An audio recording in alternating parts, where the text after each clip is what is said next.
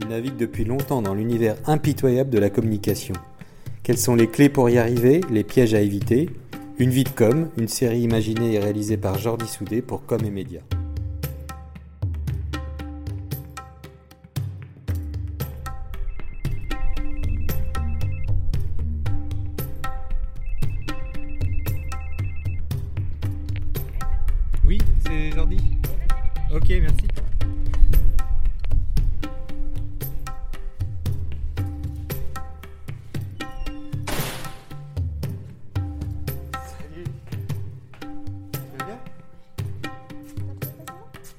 Je un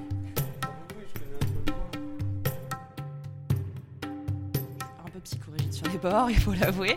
Donc, euh, j'avais pas cette envie de travailler euh, au sein d'une entreprise, j'avais pas envie d'être salarié, je tiens pas trop en place. Pendant un an, je réfléchis pas, j'y vais, j'essaie de développer quelque chose, ça marche, ça marche pas, je me prends un mur, tant pis, mais au moins je l'aurais fait.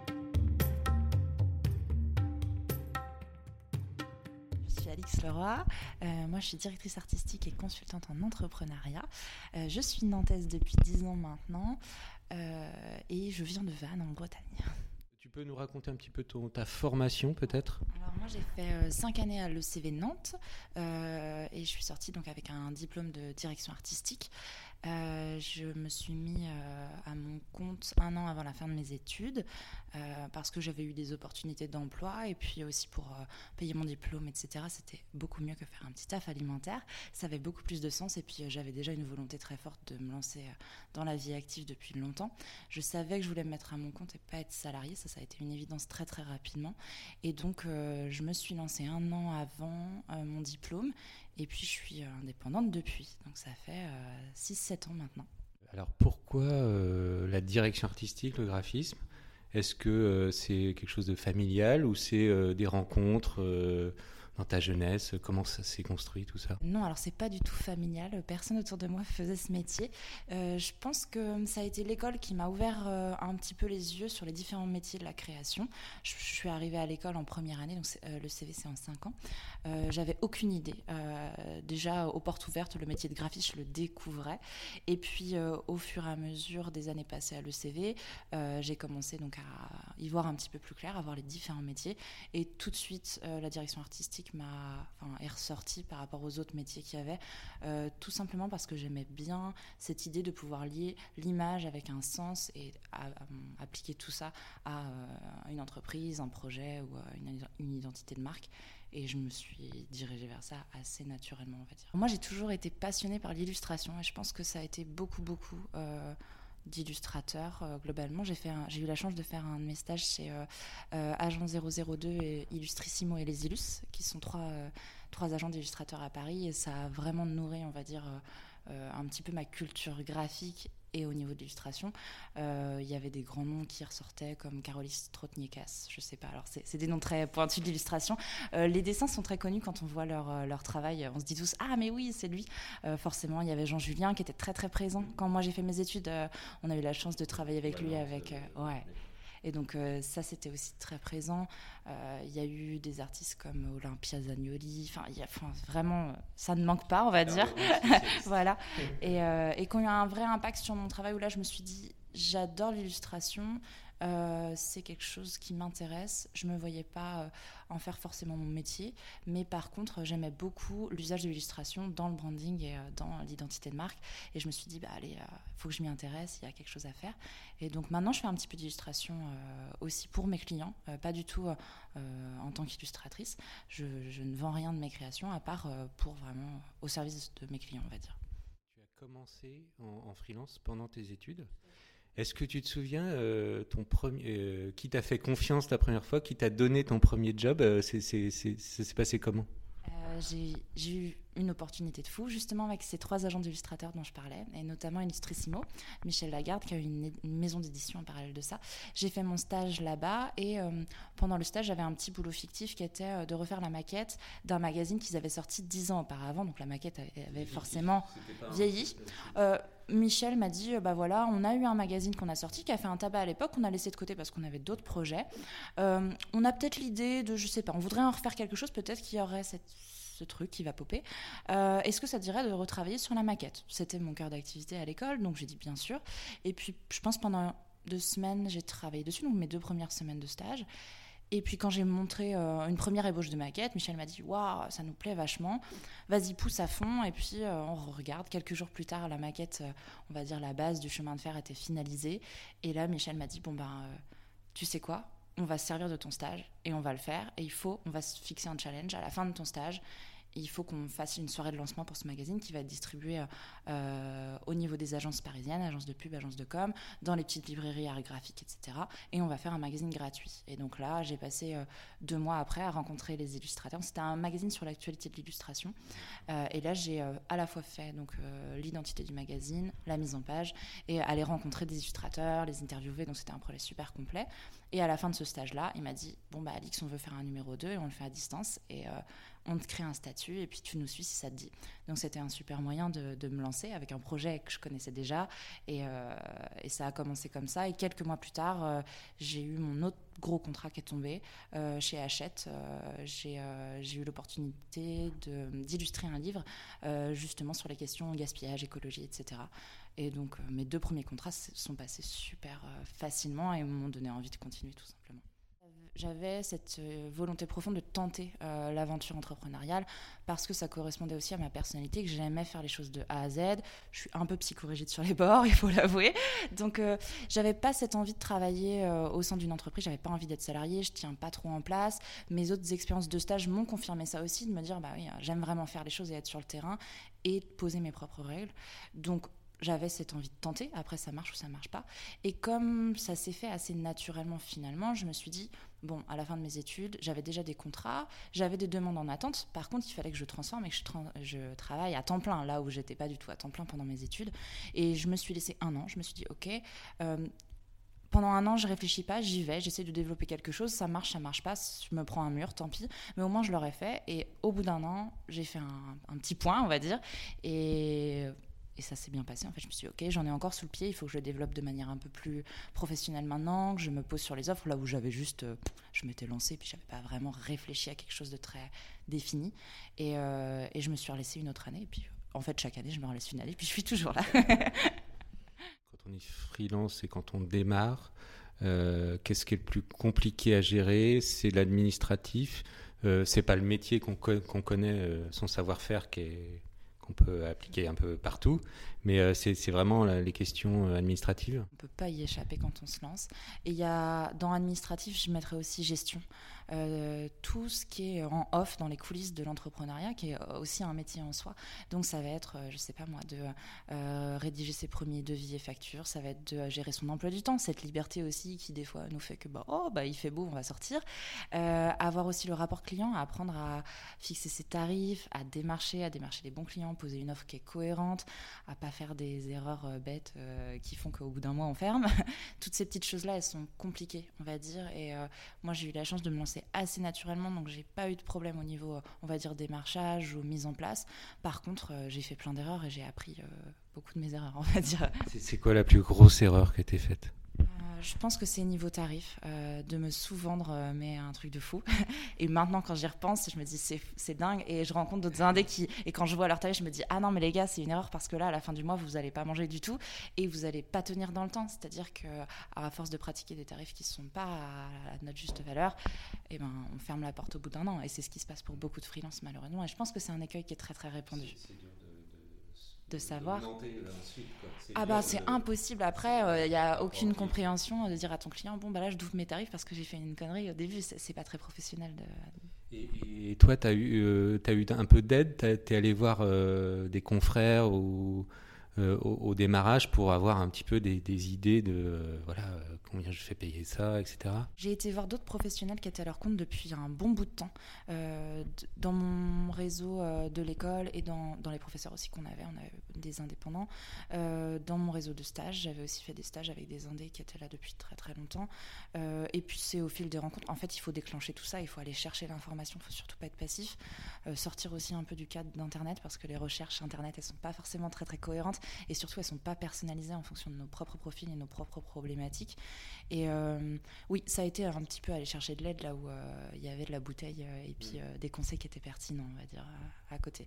Et puis des retours d'expérience aussi, aller écouter bah, justement, lire des interviews, aller regarder la manière de, de travailler d'autres personnes et se remettre en question constamment. Ce que je fais encore au bout de 7 ans, hein, de me dire, oh là, peut-être que là je fais pas bien. c'est pas parce que je fais ça depuis 7 ans que c'est la vérité ou la bonne solution. Quoi. Les freelances ont, enfin, subissent un peu un isolement naturel. Est-ce que toi, tu as réussi à le, transcender un peu, à aller au-delà de, rencontrer des gens? Ouais, alors ça c'est un problème que j'ai euh, rencontré au tout début, euh, tout simplement parce que euh, mon réseau, qui était beaucoup beaucoup d'amis de l'école, on va dire, au bout de 5 ans on lit quand même des amitiés, la plupart des gens de ma promo sont tous partis à Paris pour trouver du boulot ou se mettre en indépendant, mais à Paris, et je me suis retrouvée toute seule à Nantes, sans réseau. et là je me suis dit d'accord, ok, il va falloir que je me bouge un peu les fesses parce que là, être toute seule et puis j'avais pas d'espace de travail défini au début, j'étais en, en coworking et je travaillais un petit peu à l'appart. Et, euh, et, là, je me suis dit, bon, ben, il faut refaire ça. Donc, euh, pareil, ça a été euh, sortir, aller à des événements, se former, faire des ateliers. Et ça se fait tout naturellement. Et à l'heure actuelle, au bout de, ces sept années, je peux dire que j'ai jamais eu une vie sociale aussi forte que depuis. Ouais, enfin là vraiment en tant qu'indé, je souffre pas du tout de la solitude, voire même de l'inverse. C'est-à-dire que je, je sature, c'est-à-dire le week-end, je ne vois personne tellement je vois de, de gens à la semaine, ce qui est très bien. C'est un super. Moi, je suis quelqu'un d'assez carré, donc je me suis imposé un rythme de vie. Donc déjà, je travaille sur des plages horaires définies. Je travaille euh, en fonction du rythme de chacun aussi. Moi, je travaille très tôt le matin et je finis plutôt tôt l'après-midi. Et après, c'est euh, d'essayer de me former au moins une fois par semaine, d'aller à un événement. Alors ça va être un, atelier, un workshop, une formation, une conférence, et de faire. Euh, alors maintenant je le fais plus parce que je le fais par moi-même, je les organise, mais euh, euh, au début c'était de faire peut-être une à deux soirées networking par mois, donc sur des formats qui sont en cours et où on rencontre quand même à l'appel d'autres indépendants qui font soit la même chose que nous, soit qui évoluent dans un secteur similaire. Et ça, ça aide à booster les rencontres. Et aussi avec les rencontres clients, ça c'est quelque chose que je me suis imposer rapidement, quand j'avais des clients nantais, de les rencontrer et euh, de pouvoir les rencontrer au début de la prestation de les rencontrer à la fin, ce qui me permettait aussi d'apprendre à les connaître mieux, de rendre un boulot qui était plus conséquent et de lier, un, de lier une relation qui était plus forte et qui faisait des rebonds et eux-mêmes me présentaient d'autres gens, etc. Donc le réseau, il grossit aussi comme ça. La plupart de tes clients, tu, tu travailles qu'en direct, hein, pas, pas, via euh, une agence ou c'est ça, tu me confirmes euh, Oui, je pense que j'ai 10 à 15% de mes prestations qui passent par agence. Euh, mais non, le reste, c'est tout en direct. Les clients me contactent et puis ça se fait naturellement comme ça. Et, tu dirais que c'est mieux comme ça? Alors, moi, ça me convient bien parce que ça me permet d'avoir cet échange humain que je valorise beaucoup, beaucoup dans mon travail, de pouvoir aller mm, plus loin et aimant gérer de A à Z et d'avoir vraiment le son de cloche du client et, et de pouvoir faire une prestation vraiment globale, on va dire. Euh, le fait de ne pas passer par une agence me permet de gérer ça. Des fois, je suis très contente de travailler avec des agences parce que justement, je me dis, oh, bah là, c'est bien, le, travail est mâché. Et puis, on va en direct quand il y a des clients aussi plus complexes, etc., ou des gros clients qui ont d'autres problématiques. Des fois, on est content de trouver des agences. Euh, ou de toucher des fois des clients qu'on n'aurait pas touchés. Euh, moi, je sais que pour les agences, je travaille avec des clients qui ne m'auraient pas contacté en direct, tout simplement, ils ne seraient jamais tombés sur mon travail. Donc, ça, c'est aussi un avantage. On, va, on va venir à la création de bandes à part. Euh, est-ce que tu peux nous raconter un peu euh, la genèse de ce, mouvement euh, d'indépendants alors, bah, ça, va faire le lien avec ce que tu me disais tout à l'heure. Quand je me suis retrouvée à la fin de mes études, un peu toute seule à Nantes, il y a eu un événement tout simple, c'est que j'ai déménagé et je me suis retrouvée avec un très grand salon, un salon de 40 mètres carrés. Et quand je suis arrivée là, je me suis dit, oh mon Dieu, mais euh, qu'est-ce que je vais faire dans ce salon? Euh, et, autour de moi, j'avais des gens euh, de mon premier cercle qui me disaient souvent, bah oui, moi j'ai pas, j'ai pas forcément l'envie ou la possibilité financière de louer un bureau dans le centre de Nantes, ça correspond pas forcément à ma manière de travailler. Et là, je me suis dit, ah bah tiens, ça serait cool de faire une journée par semaine avec d'autres indépendants et on travaille tous sur nos projets, mais au moins on est ensemble, on parle, on déjeune ensemble le midi, enfin il y a une vraie cohésion qui se crée. Et j'ai commencé à mettre ça en place et ça a pris vraiment très très rapidement, je me suis rendu compte qu'il y avait une vraie demande, que les indépendants ressentaient la solitude et que euh, c'était euh, finalement ce qui ressortait de ces journées, c'était génial parce qu'on travaillait, mais en même temps, on avait cette entraide et ce regard extérieur un, petit peu, un petit peu sur notre travail et notre quotidien d'indé. Et, et ça m'a permis aussi de voir que j'avais un profil un petit peu différenciant de mes collègues parce que j'aimais justement la gestion et l'administration et la compta et que je m'y intéressais peut-être un, peu de manière un peu plus poussée que, que les autres coworkers. non, du tout. Et donc là, je me suis, c'est tout bête, mais je me suis dit ah mais je me sens super utile, euh, j'arrive à aider les gens. Là, je vois qu'il y a des questions qui sont récurrentes. Comment ça se fait que les Indés n'arrivent euh, pas à trouver la solution, etc. Ce qui a déclenché cette envie euh, de me former sur un autre métier que la direction artistique. Et là, plus sur le quotidien d'un indépendant, c'est-à-dire toutes les questions qui gravitent euh, autour de notre activité, mais qu'on n'apprend pas à l'école, parce qu'on a tous un cœur de métier sur lequel on est expert, mais malheureusement, on n'apprend pas à gérer ses clients, à démarcher, à fixer ses tarifs à l'école, c'est pas du tout euh, présent. Donc là, je me suis dit, il y a quelque chose à faire, et euh, c'est un petit peu comme ça, c'est deux choses en parallèle, à la fois le réseau et ce besoin de formation des indés, qui m'ont amené, on va dire, deux ans plus tard, à, commencer à animer des ateliers, à faire de la formation. Et là, je me suis dit, c'est plus possible. Je, je communiquais sur le studio, donc Studio Horti, qui est mon activité de directrice artistique et ça commençait à devenir compliqué. C'était pas du tout la même cible, etc. C'était pas cohérent. Et là, je me suis dit, il y a un vrai truc à faire et peut-être aller encore plus loin. Et donc, euh, l'idée de à part est née comme ça. Pendant un an, j'ai rencontré un maximum de, de freelances, d'indépendants, de professionnels qui travaillent au contact des indépendants aussi, euh, des comptables, des experts comptables, des avocats, tout ce que tu veux. Et puis, euh, et le projet de la bande est né, donc de créer un service d'accompagnement aux indépendants, donc en organisant des ateliers de formation, en organisant des sessions de coworking, donc sur des petits temps à la semaine. Euh, et puis euh, en organisant aussi des, événements de networking pour mettre les gens en relation. Et à côté de ça, on a un collectif. Donc là, c'est juste euh, la bande en soi, c'est-à-dire des indépendants qui échangent entre eux via des plateformes, via le groupe Facebook, via les temps forts de bande à part aussi, et qui travaillent ensemble, qui font du business, qui se recommandent, et finalement tout le monde met son expertise au service de la bande, et on en ressort plus, plus fort. Au début, le projet n'était pas censé euh, prendre aussi vite que ça, donc je m'étais laissé encore une fois un an. Moi, je fais des petits checkpoints comme ça. Et puis, euh, donc, j'ai créé une micro pour euh, lancer le projet où moi, je fais de l'accompagnement personnalisé et du coaching. Donc là, je reçois les indépendants et c'est ma casquette de consultante en entrepreneuriat qui gère. Et après, le reste est animé par le collectif et tous les bénéfices qu'on fait sont réinjectés en fait pour refaire des événements et permettre de proposer une programmation qui est riche. Aujourd'hui, c'est combien de gens qui gravitent autour de Bande à part euh, Il y en a beaucoup, je crois. On compte à peu près 700 Nantais, dont environ 400 actifs, on va dire. Et euh, en fait, Bande à part a touché euh, d'autres indépendants en France, parce qu'il y a un vrai besoin. Et là, on est à peu près, moi j'ai recensé 1400 personnes qui suivent le projet de près ou de loin.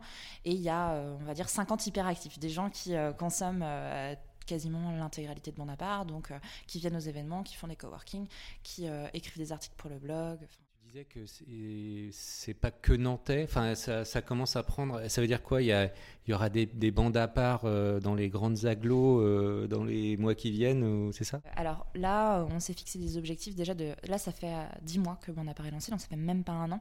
Ça a pris beaucoup plus vite que ce qu'on avait imaginé. Euh, et il y a de la demande. on se rend compte au niveau national, donc dans des grandes villes justement, qui sont en manque où il y a des petits collectifs, il y a des initiatives, mais malheureusement, il n'y a rien qui va les fédérer. Euh, il y a des propositions pour faire euh, notamment euh, Bande à part Rennes, Bande à part Lille, Bande à part Bordeaux. Là, il y a trois, trois villes qui se profilent. L'objectif pour nous, c'est déjà de tenir les six mois prochains pour continuer à garder la qualité qu'on a, le rythme aussi, parce que finalement, on s'est imposé un rythme avec des événements qui sont répétitifs, des choses qui sont mises en place sur l'année.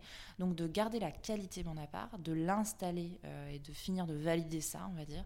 Et ensuite, de pouvoir trouver des alliés dans d'autres villes pour essayer de penser un truc un peu au global et de pouvoir euh, remettre les valeurs de bande à part et euh, ce petit truc d'organisation qu'on a commencé à construire et roder un petit peu, de pouvoir l'appliquer à d'autres villes avec d'autres personnes qui seraient sur place, bien évidemment. Le but, c'est pas euh, de gérer à distance, c'est vraiment toujours. L'humain, c'est vraiment au cœur du projet de bande à part. On n'est pas là hum, pour faire que du business ou que ça, c'est vraiment des valeurs humaines d'entraide et, et de passer un bon moment et de se sentir moins seul aussi. Tout ça en qualifiant les indés. Et donc, donc, si on peut avoir des teams un petit peu ailleurs, euh, pourquoi pas Mais déjà, on va se concentrer sur euh, mener euh, bande à part bien et le roder. Tu as fait un parcours que freelance, ce qui est assez rare, hein, parce qu'il y a beaucoup de gens quand même qui démarrent avant de se lancer en tant que salarié. toi, qu'est-ce qui te ferait aller vers le, vers le salariat C'est quoi un peu le, truc qui te ferait un jour dire bon, allez, ça suffit, j'en ai marre, j'y vais, je change je pense que ce serait euh, ce qu'on appelle le mot vachement à la mode en ce moment, la charge mentale. Euh, je pense que ce serait le point qui peut-être me ferait vriller parce que à l'heure actuelle, euh, bah, c'est un peu toute ma vie, toute cette activité, et que c'est dur de trouver de la place ou des moments où on n'y pense pas. Moi, c'est vraiment je pense, le problème que je peux avoir, c'est que comme c'est un métier passion, à la fois l'ADA et à la fois l'entrepreneuriat, bah, je, je, compte pas mes heures, j'y mets tout mon temps, j'y mets toute mon énergie. Et qu'il y a ce petit moment, des fois, de flottement où finalement, il n'y a plus d'énergie. On se dit juste, mais euh, mon Dieu, qu'est-ce que ça serait simple de juste aller au boulot à telle heure, repartir à telle heure et toucher mon salaire, plutôt que d'être toujours dans cette effervescence qui finalement fait tout l'intérêt du freelance et c'est pour ça qu'on va là, mais qui des fois prend trop de place et, euh, et, on devient un peu zinzin. Mais il suffit de juste savoir euh, reposer les choses et je tiendrai pas deux minutes en, en salariat, je pense. Je me rends aussi bien compte que si demain je débarque en disant bonjour, j'aimerais travailler pour vous en tant que salarié, ça va tiquer. Il y a un moment où ils vont se dire non mais elle là on va pas la tenir quoi. Elle va rester deux mois puis elle va partir. C'est un risque aussi pour les entreprises. Après ça apporte aussi une valeur ajoutée, un regard que peut-être les entreprises seraient prêtes à valoriser. ça dépend du type d'entreprise, mais à l'heure actuelle j'ai pas la volonté de, mettre un salarié. Aux plus jeunes qui, se lanceraient ou qui voudraient se lancer. Euh, tu dirais que c'est quoi un peu les, euh, les, deux, trois qualités euh, essentielles euh, pour être freelance? Et si tu les as pas, faut pas y aller. Euh, je pense qu'il faut être euh, ce que j'appelle multitask. Enfin, il faut savoir faire plein de trucs. Ouais. Ouais. Alors slasher sur les activités, là c'est vraiment il faut savoir passer d'une tâche à une autre. Il faut être super flexible en fait. Il faut pas du tout avoir les deux pieds dans le même sabot. Il faut aller au-delà de, des attentes, il faut toujours avoir un coup d'avance, on va dire, et être proactif constamment. Parce que si on attend que les choses se, fassent, on est là un peu euh, dans un espèce de confort, finalement on n'ira pas très très loin. Ça, je l'ai remarqué. Je pense autour de moi, les gens qui arrivent à, à durer dans le temps et à bien vivre de leur activité, parce que c'est quand même le but quand on se lance en indé, c'est de travailler moins et de gagner plus, hein, qu'on soit d'accord. Et euh, voilà, c'est le rêve de tout le monde. Et euh, si on n'a pas cette qualité-là, je pense que euh, déjà, c'est échec total. Et l'autre qualité, ça va être peut-être d'être d'être bosseur finalement, hein, d'être. Enfin, je pense qu'il faut vraiment se donner les moyens. Et, et, au début, quand on se lance, il faut pas compter ses heures. Après, on ajuste, mais je pense que dans le début, malheureusement, on est obligé de faire peut-être deux, trois fois plus que quelqu'un qui serait un salariat où voilà, il a, lui, tout l'enjeu est de signer son contrat, puis une fois qu'il est placé, euh, de rester. Quoi. Mais euh, là, c'est constant, c'est-à-dire que avant d'être sûr qu'on va pouvoir euh, déjà de un en vivre parce que ça met un, petit moment, on n'en vit pas dès le deuxième mois d'activité, et après d'être pérenne dans le temps, de continuer son activité, ça met un petit peu de temps. et encore, même maintenant, moi, je, des fois, je me dis, oh, peut-être que ça marchera pas l'année prochaine, qu'est-ce que je vais faire? Mais bon, si on sait rebondir, on trouve toujours des solutions, je pense. Donc là, tu rencontres beaucoup, beaucoup, beaucoup de freelance. Euh, est-ce que tu dirais qu'il y a. Euh, alors, on parlait tout à l'heure des qualités qu'il faut, mais est-ce que tu dirais que euh, tous ces gens ont, un point commun ou se ressemblent d'une certaine façon? Ou c'est vraiment. c'est très, très divers? Je crois pas qu'il y ait un profil type. Par contre, ils ont tous, tous cette volonté, je pense, de de créer leur propre métier. Ça, c'est un truc qui, nous, qui est commun à tout le monde. De pas rentrer dans une case et de pas euh, pas résumer notre euh, carrière professionnelle à une fiche de poste en fait tout simplement parce que je pense qu'on est beaucoup à être un peu multipotentiel aussi et être bon dans certains domaines et bon dans un autre qui a rien à voir. Et on a essayé de composer avec ça et de, de façonner notre propre métier. Ça je pense que c'est un point commun de beaucoup d'indés et il y a un autre point commun qui est un peu plus complexe mais malheureusement qu'il faut prendre en compte c'est qu'actuellement le marché du travail ne permet pas à tout le monde de trouver un emploi en tout cas pas aussi rapidement que les besoins de la vie euh, le demandent. Donc beaucoup d'indépendants se lancent aussi des fois en se disant bah, ça c'est ma porte d'entrée sur le milieu du travail parce que j'en ai pas d'autres quoi, ou j'arrive pas à aller décrocher le type de contrat. Donc attention à ça aussi, savoir parce qu'on le dit, euh, l'indépendance c'est pas fait pour tout le monde et euh, il y en a beaucoup qui se lancent peut-être sans, peut-être par contrainte, alors que finalement je pense que c'est une vraie volonté de vie, un vrai truc de personnalité aussi. Après c'est mon avis, je peux me tromper mais...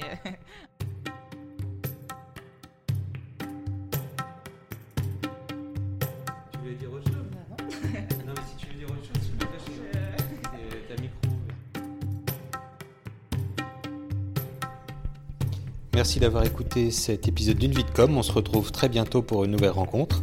Si ce podcast vous a plu, vous pouvez vous abonner sur les plateformes Deezer ou Spotify. D'ici là, vous pouvez nous retrouver sur le site www.comemedia.com et sur les réseaux sociaux.